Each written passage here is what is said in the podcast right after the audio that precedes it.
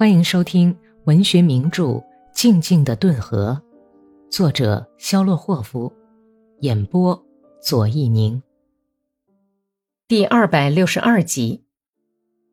卡尔金斯克和阿尔西波夫卡的老百姓遵照格里高利的命令，用吊钩和钓竿把一百四十七名被砍死的红军战士都拉到一个坑里，把他们浅浅地埋在扎布伦峡谷边。利阿布契科夫缴获了六辆还套着马、装满子弹的两轮大车和一辆装有机枪的四轮马车，不过枪栓已经没有了。在克里莫夫卡缴获了四十二辆装着军用物资的大车，哥萨克有四人阵亡，十五人受伤。这次战斗以后，卡尔金斯克安静了一个星期，红军把兵力调去进攻叛军第二师的阵地，而且很快就把这个师赶走，占领了米古林斯克镇属的一些村庄，阿列克谢耶夫斯克村、切尔涅茨克村，进逼上切尔河村。每天早晨，从那里传来大炮的轰鸣声，但是关于战斗情况的报告却总是来得很迟，而且根据这些消息，也很难判断第二师战线上的情况。这些日子，格里高利为了摆脱烦恼，有意麻痹自己的意识，不去想周围发生的一切，以及自己竟成了所有这些事件的重要参加者，开始喝起酒来。叛军虽然拥有大量的小麦，但是面粉奇缺，磨坊来不及为军队磨出足够的面粉，所以哥萨克时常吃蒸麦子。可是烧酒却供应充足，烧酒像河水一样多。顿河对岸杜达列夫斯克村的哥萨克连喝得烂醉，骑马列阵去冲锋，迎头碰上机枪扫射，被消灭了一半。喝醉了跑到阵地上。这种事儿已经司空见惯，人们殷勤地给格里高利搞来烧酒。普罗霍尔基科夫搞烧酒的本事特别大。卡尔金斯克战役之后，他根据格里高利的要求，拉来三大坛子烧酒，又找来几名歌手。于是格里高利感到愉快又轻松，脱离现实生活和思念，跟哥萨克们一直狂饮到天亮。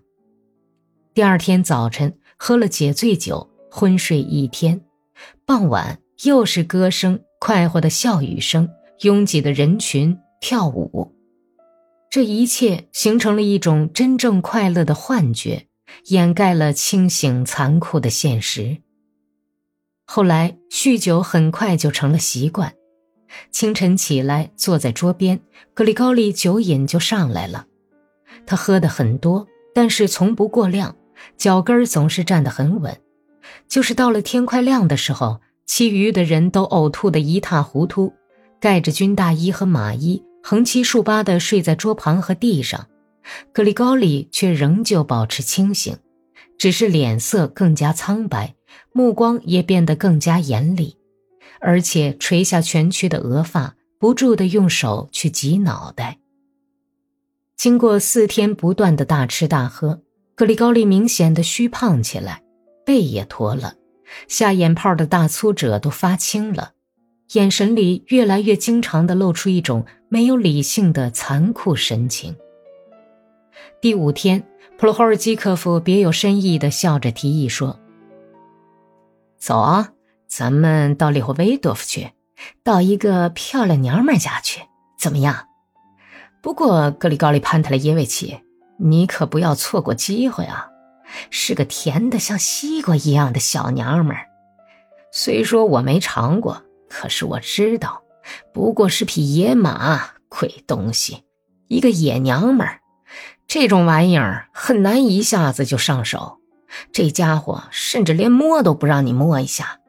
不过他烧的酒再没有那么好的了，整个切尔河流域最有名的酿酒能手。他男人不在家，在顿涅茨河内岸。他仿佛顺便一说，结束了自己的话。黄昏时分，他们动身去里霍维多夫，跟格里高利一同去的有里亚布奇科夫、哈尔兰皮伊尔马科夫、独臂的阿廖什卡沙米里和从自己阵地上归来的第四师师长孔德拉特梅德韦杰夫。普罗霍尔基科夫骑马跑在前面，到了村子里，他勒马放慢了脚步，拐进胡同，推开一家长院的小门。格里高利跟着他拨马走进来，马纵身一跃，越过门边一个开始融化的大雪堆，前腿陷进雪里，打了一声喷鼻，拔出腿来，越过堵住门口，一直堆到篱笆顶的雪堆。利亚布奇科夫下了马，牵着马走。格里高利骑着马跟普罗霍尔走了约五分钟，走过许多干草堆，顺着光秃秃的、像玻璃一样咯吱咯吱响的樱桃园走去。蔚蓝的夜空斜挂着一轮闪着金光的新月，寒星在颤抖，一片寂静，令人神往。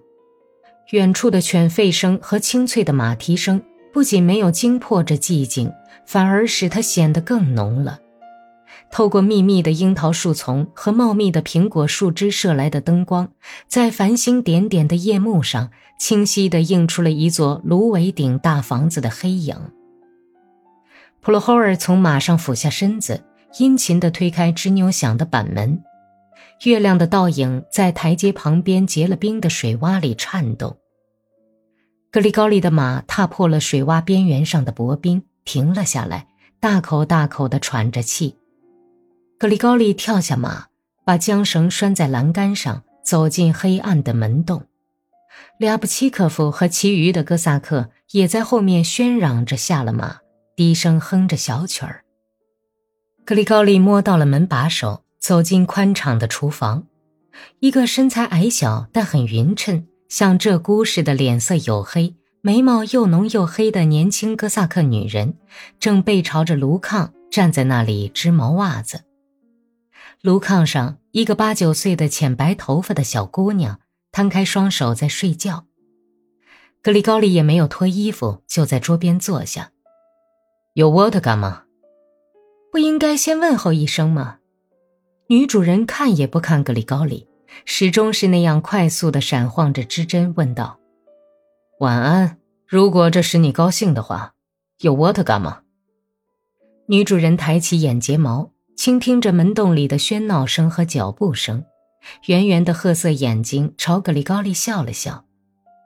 沃特嘎是有的，不过你们来喝夜酒的人很多吗？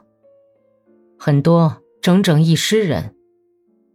列布奇科夫从门口就蹲着跳了进来，拖着马刀，用皮帽子拍着靴筒。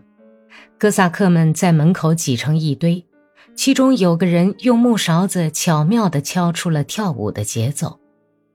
大家把军大衣都堆到床上，武器放在长凳上。普罗霍尔麻利地帮着女主人往桌子上摆杯盘。独臂的阿廖什卡沙米里到地窖里去取腌白菜，一不小心从梯子上摔了下去。爬出来的时候，用棉袄巾兜着几块碎碟子片和一堆水淋淋的白菜。